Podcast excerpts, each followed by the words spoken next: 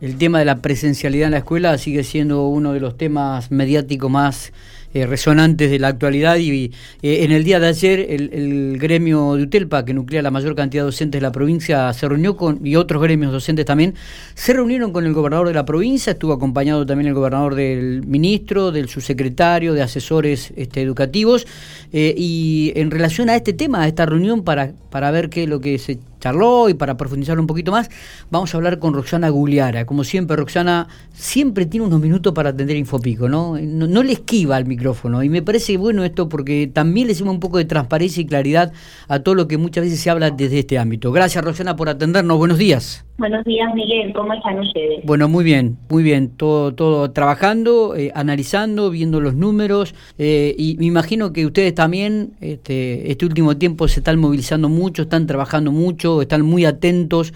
Cuando uno muchas veces, eh, hablábamos con Matías hoy, ¿no? el gremio sale a comunicar algo o envía algún comunicado, dice eh, bueno, ojo, porque también ellos manejan información, ¿no? O sea, eh, y tienen información más concreta que la de los maestros de la situación que están atravesando. Por eso muchas veces hay que prestar mucha atención también a lo que ustedes manifiestan.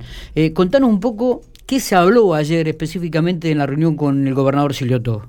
Bueno, eh, nosotros habíamos pedido, como vos bien lo decís, venimos ya hace bastante tiempo monitoreando la situación con la que estamos atravesando, eh, estando en las escuelas, con los docentes, con las docentes, ya habíamos pedido, eh, ya habíamos, habíamos manifestado públicamente respecto de las cosas que nos preocupan y eh, habíamos pedido una audiencia con el gobernador, bueno, ayer tuvimos la reunión, también estuvo presente el señor ministro de, de, de Salud, la doctora Ana Bertone y ministro de Educación y secretaria de, Educación, con los gremios docentes también, SADOP y AMED. Está bien. Bueno, nosotros como UTELPA, como sector, planteamos lo que venimos diciendo. En, en esta situación que es tan compleja y sobre todo en, en aquellos lugares donde la situación epidemiológica es compleja y, la información es pública, ¿no? Sabemos cuáles son los datos. Es importante reducir al mínimo la circulación de docentes entre escuelas, sobre todo aquellos docentes que trabajan en varias escuelas, en las ciudades más grandes, que van a varias escuelas, los docentes de especialidad, los docentes de apoyo a la inclusión, que son docentes que por su puesto de trabajo trabajan en varios lugares y por lo tanto en varias burbujas. Porque una de las situaciones que se presentan es que hay muchos docentes aislados respecto de esta situación. Entonces, bueno, este es un pedido muy importante que nosotros lo hicimos ayer, reducir la circulación y, este, bueno, pensar eh, en, aquellos lugares donde la situación de riesgo epidemiológico es mayor, la, la, suspensión focalizada de, la actividad. Pero mm, eh, nosotros decimos, la discusión no es presencialidad sí o presencialidad no en realidad nosotros tenemos que estar pensando cuidar la vida, cuidar la salud y no este, y por supuesto mantener el vínculo pedagógico. No decimos cierren todas las escuelas, decimos miremos focalizadamente qué está pasando y trabajemos de acuerdo a eso. Bueno, en la reunión lo que se acordó es que esta, esto, este pedido nuestro de reducir la circulación de docentes va a ser trabajado y abordado en, en la COMISET, en la Comisión Vista de Salud y Seguridad en el Trabajo. Allí se va a discutir y se va a acordar la manera de poder pensar que esto se pueda llegar a reducir, porque la escuela es un lugar donde los protocolos se cumplen. Sí, totalmente. en, esto estamos de acuerdo. En esto estamos de acuerdo. El problema es la circulación entre en, eh, de las personas, ¿no es cierto? Entonces hay que tratar de reducir esa circulación. También nosotros defendemos la presencialidad, porque es muy importante el vínculo pedagógico y en la escuela, pero en esta situación tan compleja también tenemos que cuidar la salud, tenemos que cuidar la vida. Está, me, parece que en eso coincidimos, ¿no? que la escuela es uno de los lugares más seguros que hay este, y donde más se respetan los protocolos. En realidad, yo diría que en todas muchas actividades o, en todos los ámbitos donde hay protocolos, la mayoría se respeta.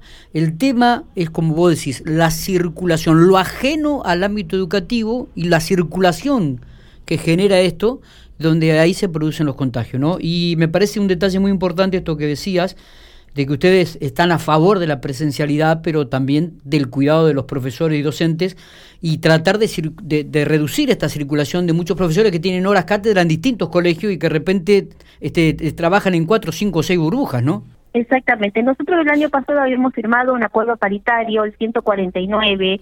Bueno, la, la situación era distinta porque en ese momento no se podía circular entre localidades.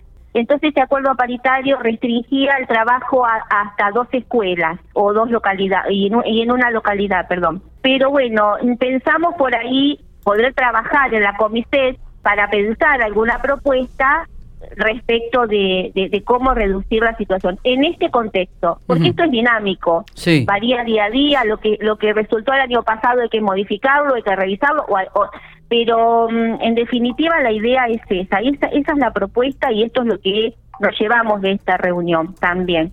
Otro tema que nosotros planteamos es continuar y avanzar con la vacunación docente. Nosotros hemos hecho como sindicato y seguimos haciendo una fuerte campaña de concientización, concientización, perdón, respecto de eh, la importancia de la vacunación. Y de hecho hay 11.600 mm, docentes inscritos para vacunarse. Está bien.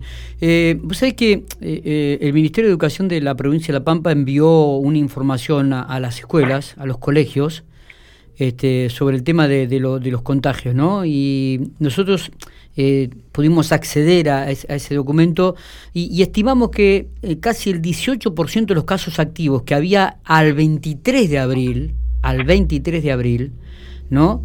Pertenecían al sistema educativo había 2.291 casos activos a esa fecha, Roxana, 404 eran de educación. O sea que no estaba tan, eh, o sea, no está errado el planteo que hacía usted para el gobierno de la provincia. Sí, digamos que en realidad lo que se lo que se está viendo es que estos contagios no se producen en la escuela. O sea, es gente que adquiere, se enferma eh, fuera de, de la escuela y obviamente al estar trabajando en la escuela es un positivo que después hay que hacer la burbuja y hacer el seguimiento de las personas que están aisladas. Lo que se ha dado hasta el momento es que no hay contagios dentro de las escuelas, pero es importante que volvemos a insistir con el tema de la circulación. No, esto es lo que por ahí nosotros ayer planteamos y también es cierto que, que tiene que haber un compromiso social muy fuerte y un pacto social donde realmente nos tenemos que cuidar todos y todas más allá de la escuela. Entonces, en todos los ámbitos donde nosotros nos movemos. Eh, no sé si hay algo más para, para remarcar, para, para ampliar sobre esto. Si no, te agradecemos como siempre, Roxana, estos minutos que tenés para, para ser específica y aclarar algunos conceptos que por ahí quedan sueltos en, en, algunos comunicados que llegan aquí a la mesa de trabajo. No, simplemente esto, siempre que, que podemos, quienes tenemos responsabilidad política y, y salimos a los medios, esta pandemia nos atraviesa, tenemos que cuidarnos, en todos los lugares donde nos movemos, por favor, utilizar el barbijo, el lavado de manos, el distanciamiento social y la ventilación de los ambientes, porque sinceramente si no, no, no vamos a poder avanzar. Y la vacunación que es muy importante. Muchas gracias Roxana, abrazo grande. Abrazo a usted.